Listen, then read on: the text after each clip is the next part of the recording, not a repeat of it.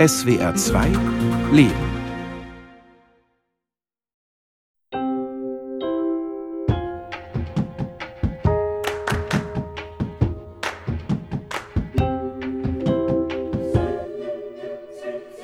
Ich bin Psychiaterin. Es war eigentlich gar nicht so hundertprozentig so geplant, aber ich habe dann Medizin studiert, um Psychotherapeutin zu werden und habe dann direkt nach meinem Studium auch mit der Ausbildung zur Fachärztin für Psychiatrie und Psychotherapie angefangen.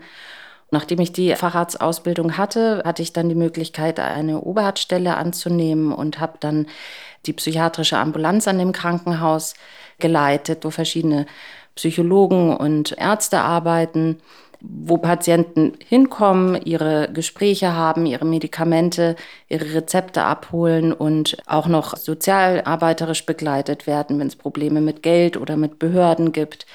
Inzwischen arbeite ich in einer größeren psychiatrischen Klinik. Dort bin ich Oberärztin auf einer geschlossenen Station, wo ganz verschiedene Leute behandelt werden, die verschiedenen Krankheitsbilder, also alle, die man sich so in der Psychiatrie so vorstellen kann. Psychosen, Suchterkrankungen, Depressionen, Persönlichkeitsstörungen, das ist so vor allem das Spektrum. Ja, spannend, spannend, aufregend. Die Tage sind kurz und die Patienten sehr unterschiedlich und ja, macht mir viel Spaß. Ich habe hier in München Abitur gemacht und die Schule, auf der ich Abitur gemacht habe, war tatsächlich das dritte Gymnasium, auf dem ich gewesen bin. Anfangs bin ich in das Gymnasium gegangen von der fünften bis zur siebten Klasse, ähm, das in der Nähe meines Wohnorts lag. Und später war ich dann nochmal auf einer Schule ähm, für Mädchen nur, habe dann aber nochmal gewechselt, weil ich die Fächer, die ich weiter belegen wollte, auf der zweiten Schule nicht nehmen konnte und eine Freundin von mir, die fand das da ganz toll. Also sie meinte, die Atmosphäre ist toll und dann hatte ich mich an dieser Schule angemeldet und ähm, bin dann endlich auf dieser Schule angekommen, auf der ich sein wollte. Und es war die neunte Klasse, ähm, in der ich gewechselt habe oder zu der ich gewechselt habe. Ich war mit Marie in einer Klasse und sie war noch nicht so lange bei uns in der Schule, war aber bei uns gleich in der Clique auch mit drin, haben uns auch gut verstanden und dann hatten wir eben normal Unterricht. Nächste Stunde hat angefangen. Alle sind zurück ins Klassenzimmer. Sie ist noch schnell auf die Toilette.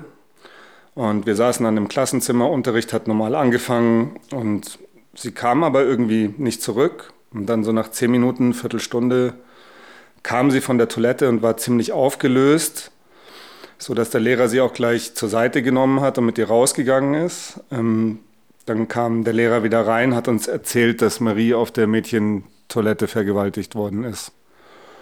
Und wir waren natürlich alle erstmal total schockiert, dass sowas passiert und auch in diesem Schulumfeld passiert. Ja, und mussten dann erstmal irgendwie das natürlich auch klarkommen damit. Es war nicht, nicht einfach, weil wir sie alle sehr gerne gemocht haben und äh, eben sie Teil von unserer Clique war und plötzlich passiert sowas. Insofern waren wir alle sehr schockiert. Ja, es war für uns alle ein Schock. Ich war Lehrerin an der Schule und damit hätten wir ja nie gerechnet, dass so etwas passiert. Für uns waren unsere Schüler eigentlich in Sicherheit bei uns und wir waren immer ein offenes Haus natürlich in jeder Beziehung. Und dass sowas passieren würde, war schrecklich für uns. Und es hat sich dann herausgestellt, dass, dass das ganz schnell alles ging. Die Polizei kam zu uns, die kam dann auch zu uns in die Konferenz und wir würden aufgefordert, also über diesen Fall nicht zu reden. Wir standen alle unter Schock und jeder hat natürlich versucht, genau das zu machen, was die Polizei von uns erwartet hatte. Und es ging auch auch wirklich in erster Linie darum, dieses Mädchen zu schützen. Also uns wurde gesagt, wir sollen den Namen nicht erwähnen. Nachdem das passiert ist, weiß ich noch, dass ich aus dem Schulgebäude irgendwann rauskam und die Polizei hat mich direkt abgeholt zur äh, Zeugenbefragung. Und da ging es eigentlich schon los, dass ich im Nachhinein sagen muss, dass das heute Gott sei Dank besser läuft, glaube ich. Aber es war tatsächlich so, dass meine Eltern nicht informiert wurden, sondern ich meine Eltern angerufen habe, als ich auf der Polizeiwache war. Und das war nach der körperlichen Untersuchung. Also ich war 16, klar war ich irgendwie auch schon einwilligungsfähig, aber trotzdem wurde ich auch nicht gefragt irgendwie, ob jemand mit soll oder ob meine Eltern angerufen werden sollen, ob ich Begleitung haben will. Mein Vater, der eben in der Nähe der Schule arbeitete, ist dann äh, zur Polizeiwache gekommen, hat dann aber vor der Tür warten müssen, bis die äh, Zeugenbefragung fertig war. Es waren äh, zwei Polizisten, eine Frau und ein Mann. Die Frau hat eigentlich die Befragung geführt, aber dieser Mann mischte sich immer so von der Seite ein und es war direkt so, dass ich das Gefühl hatte, ich darf keine Fehler machen und das hängt, irgendwas hängt von mir ab. Ich persönlich kannte sie nicht, ich kannte die Klasse nicht. Man fragte dann auch nicht nach dem Namen, weil man gespürt hat, da kann man noch mehr Schaden anrichten, wenn man jetzt darüber redet. Und die Vorstellung, dass man vielleicht selber durch die Schule gegangen ist und hinter der Toilettentür passiert so etwas und man konnte gar nicht helfen, weil man hat es ja nicht gemerkt. Also das es ist natürlich nur eine kurze Entfernung von der Straße, aber dass jemand das schafft, da reinzukommen, unbeobachtet und sich da versteckt, also das war für uns unvorstellbar. Und wir haben uns natürlich dann auch gefragt, haben wir was falsch gemacht? Wurde irgendwas unterlassen? Schwierige Frage. Und nachher wurde dann natürlich sofort entschieden, die Schüler und Schülerinnen dürfen nur noch zu zweit auf die Toilette gehen unter der Stunde. Das ist dann nie mehr vorgekommen, dass ein Kind alleine gegangen ist, sei denn in der Pause. Ich weiß aber noch, dass die Diskussion losging, dass man die Schule sichern müsste. Also dass Security an den Eingängen stehen soll und darauf achten soll, wer in die Schule reinkommt und wer die Schule verlässt oder auch nicht verlässt und ob diese Menschen, die da reingehen, auch alle dahin gehören. Erstmal war es so, dass natürlich die Lehrer oder Lehrerinnen schon das Gespräch gesucht haben, aber dann, glaube ich, haben sie versucht, halt so ein bisschen zur Normalität zurückzugehen. Und ich glaube, die meisten Gespräche darüber haben dann auch so zwischen uns eben in der Clique stattgefunden weil sie uns eben halt eben auch nah war und wir sie eben sehr gern gemocht haben. Und danach hat die Schule die Sicherheitsmaßnahmen schon wirklich hochgefahren. Also schulfremde Personen mussten sich im Sekretariat melden, also selbst Eltern mussten sich anmelden, wenn sie ihre Kinder abholen. Und das hat die ganze Situation schon natürlich verschärft. Aber ich muss auch sagen, auch bei den Schülern war eine ganz andere Aufmerksamkeit für fremde Personen da. Also es war wirklich so, wenn mal jemand da war, den niemand kannte, dann wurde der auch gemeldet oder sofort dann von Lehrern angesprochen. Und das ist halt alles seit diesem Ereignis gewesen. Einige Jahre später haben wir dann auch die Türen so verschlossen, dass sie nur von innen zu öffnen waren, dass also Fremde von draußen nicht reinkommen konnten, nur im Haupteingang und da war dann der Hausmeister oder eine Klingel. Ja, das waren alles Dinge, die uns schon auch dann eingeschränkt haben, aber die, die nötig waren.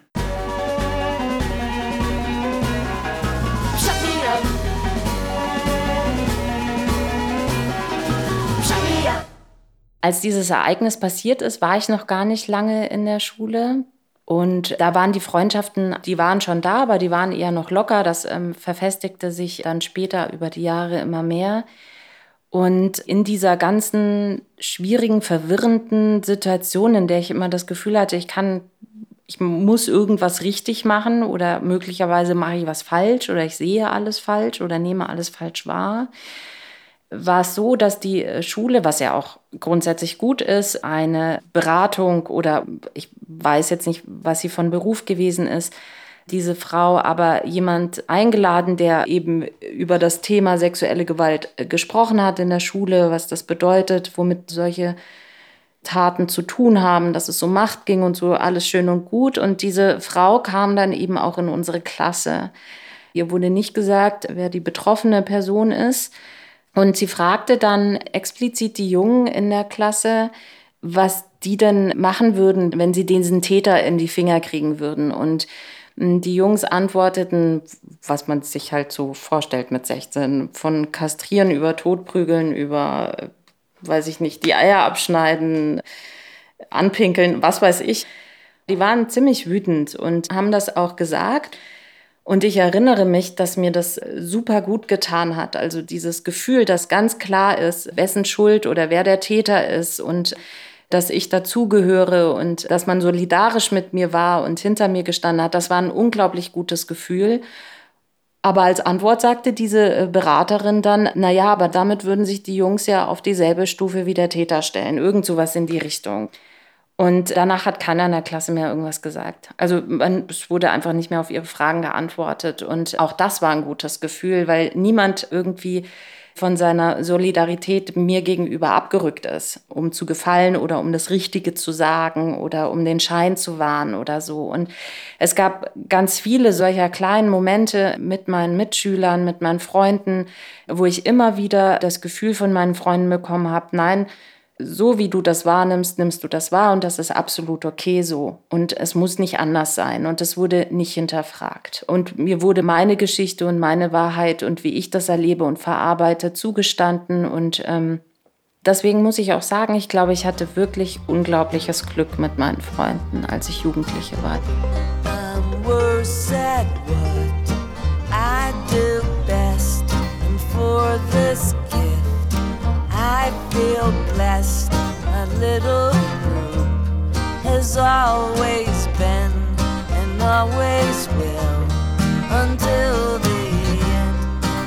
Ging dann auch weiter mit komischen Geschichten in der Schule. Also danach bin ich wieder in die Schule gegangen, weil ich es auch alleine zu Hause nicht ausgehalten habe.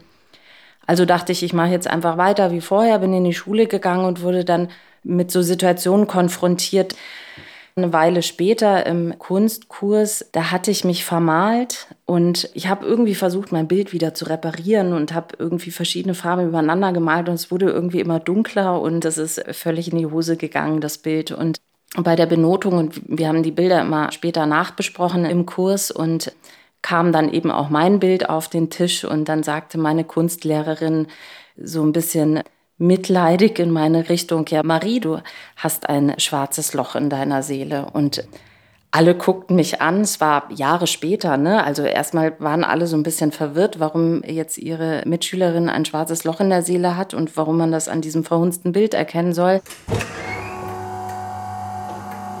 Damals schon hatte ich so das Gefühl, dass Dinge reininterpretiert werden in das, was ich sage oder tue, immer in Zusammenhang mit diesem Ereignis. Also dass es mir irgendwie unterstellt, möchte ich fast sagen, worden ist, dass ich kein normaler Mensch oder kein normales Mädchen oder keine normale Schülerin mehr bin, weil das passiert ist.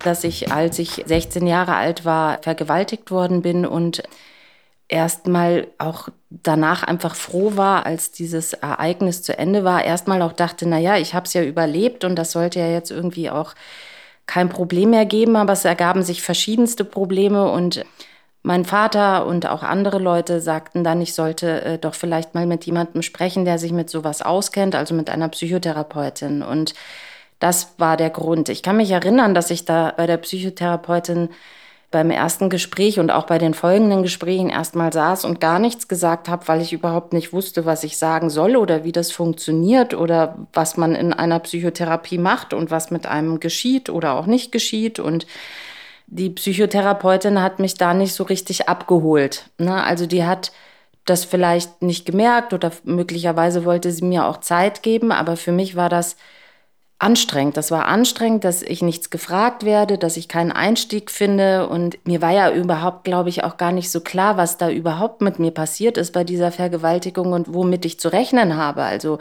was für Probleme oder psychische Probleme entstehen können oder nicht. Und eigentlich war ich vor allem mit der Gesamtsituation überfordert. Es war auch innerhalb der Lehrerschaft ganz anders, weil sonst redet man natürlich, man redet über Schüler, man möchte alles erfahren. Und in dem Fall war uns allen klar, dass man da irgendwie nicht so nachfragt. Also ich habe nie jemanden gefragt, kennst du die Schülerin, weißt du, wie die heißt und so. Das hat man einfach nicht gemacht, weil es alles so verletzend war und uns in unserem Selbstverständnis als Lehrer auch sehr getroffen hat, ne? dass man so ein junges Mädchen da nicht beschützen konnte.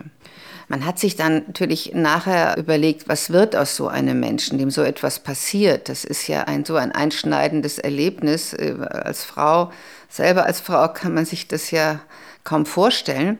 Denn es war keine Vergewaltigung, die im Stillen, sage ich jetzt mal, abgelaufen ist, sondern die ist ziemlich bekannt geworden, weil sie in einer Schule passiert ist.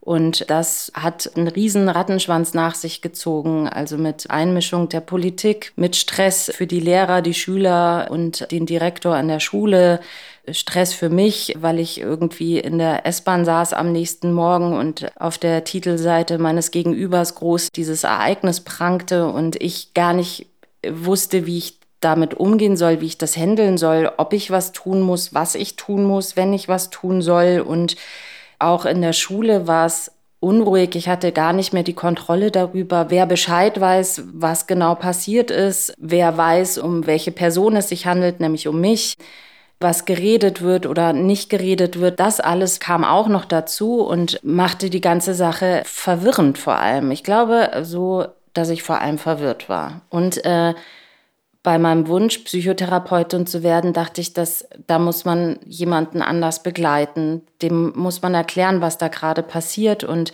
wie jemand damit umgehen kann, mit so einer Gesamtsituation auch.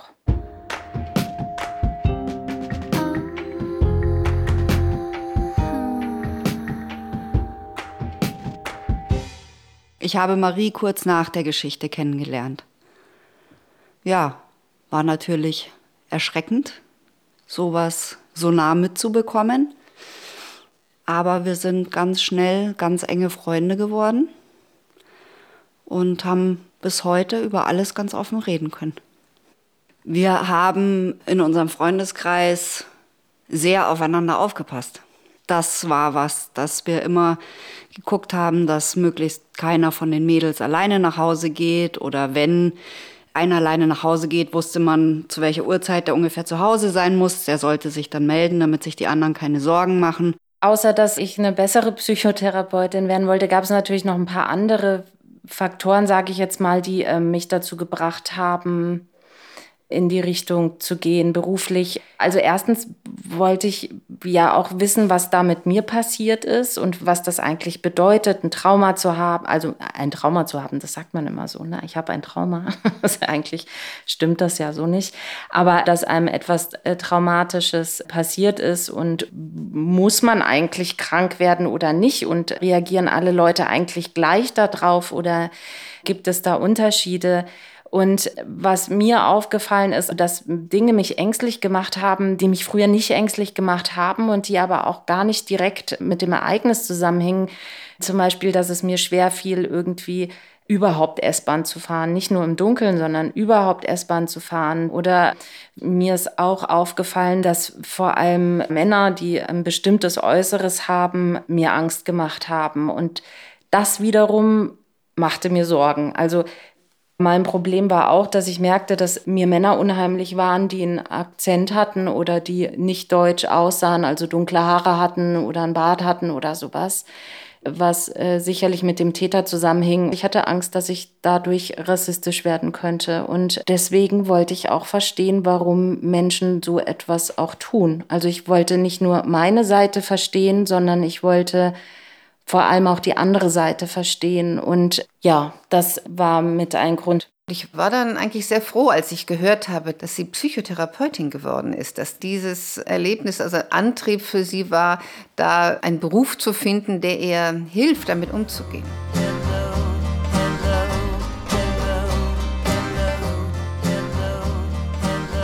Also tatsächlich habe ich während der Vergewaltigung selber nicht viel erkennen können, weil meine Augen zugebunden waren. Also ich habe die Stimme des Täters ja gehört, der hatte einen Akzent und so ganz wenig konnte ich sehen. Also ich konnte auch sehen, dass derjenige dunkle Haare hatte. Sehr, sehr viel später stellte sich dann heraus, dass der Täter selber tatsächlich zu dem Zeitpunkt kaum älter war als ich. Aber gut, da habe ich schon lange gearbeitet, da war ich auch schon Psychiaterin zu dem Zeitpunkt, als ich das erfahren habe dann. Ich hatte ja vorhin darüber gesprochen, auch dass meine eigene Wahrnehmung oder das, wie ich zu fühlen habe oder wie eben Opfer einer Vergewaltigung zu sein haben oder wie die fühlen müssen, was die für Probleme haben müssen, dass man eine Schublade auf und wieder zumacht.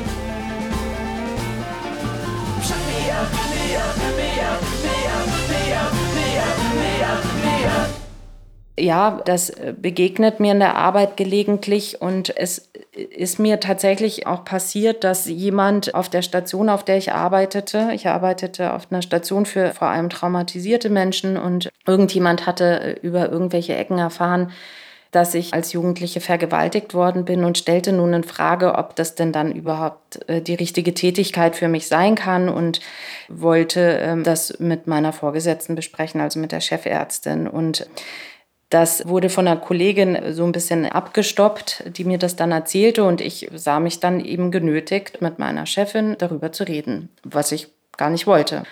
Und die hat Gott sei Dank ganz anders reagiert. Die hat gelacht, also nicht mich ausgelacht, sondern sie hat gelacht, um mich zu erleichtern und hat gesagt, na ja, Marie, meine Güte, was glaubst du, wie viele Traumatherapeuten selber traumatisiert sind? Also das ist ja jetzt kein Geheimnis, dass wenn einem so etwas passiert, man dann der Sache auch auf den Grund gehen will und verstehen will, was da vor sich geht. Und ähm, traumatisierte Menschen sind lange nicht die schlechtesten Therapeuten.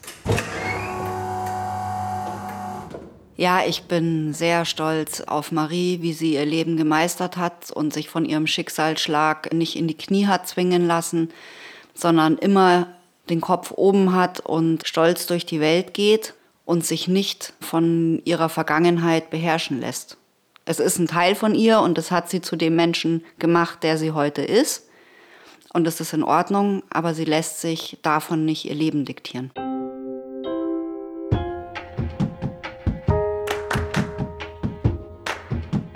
Ich habe mich nicht gefühlt als äh, zerbrochener Mensch oder als äh, irgendwie nicht gefühlt wie ein geschändetes Mädchen, dessen Leben zu Ende ist oder so. Eigentlich war ich vor allem wütend. Ich war über so viele Dinge wütend und ich habe lange gebraucht, tatsächlich mit dieser Wut umzugehen. Ich habe mich auch viel mit anderen Frauen über Wut unterhalten und darüber auch, dass Frauen einfach grundsätzlich mal nicht wütend sein sollen. Das entspricht der Rolle einer Frau oder eines Mädchens, nicht wütend zu sein und laut zu werden und sich zu wehren. Und aber genauso habe ich mich gefühlt. Ich habe das Gefühl gehabt, ich, ich muss mich wehren. Und ich kenne das Gefühl bis heute und Manchmal stört mich das Gefühl, weil das Gefühl sehr stark sein kann und dann platzt es manchmal so ein bisschen aus mir raus, ohne dass es äh, der Situation angemessen wäre und es erschreckt durchaus vielleicht auch mal Leute. Inzwischen habe ich es natürlich irgendwie besser unter Kontrolle. Ich möchte nur allen Mädchen und Frauen, die wütend sind, sagen, das kann ein Motor sein. Das ist eine unglaubliche Energie, die man natürlich irgendwie kanalisieren muss und mit der man lernen muss, umzugehen. Aber es lohnt sich, wütend zu sein. Es ist gut, wütend zu sein. Wütend sein ist auch eine Form von Lebendigkeit und von Leben und Überleben und Potenzial. Und Wut bringt uns dazu eben nicht Opfer sein zu müssen. Ich glaube, man darf sich dazu entscheiden, nicht Opfer zu sein. Man darf sich auch dazu entscheiden, Opfer zu sein. Das ist auch völlig in Ordnung. Aber ich finde, kein anderer sollte uns sagen, wie wir uns fühlen dürfen oder nicht fühlen dürfen und wie wir mit unseren Traumatisierungen umgehen oder nicht umgehen. Das muss jeder für sich selber wissen. Solange er anderen Menschen damit nicht wehtut und andere nicht schädigt oder gefährdet, finde ich, darf jeder seine eigene Geschichte haben.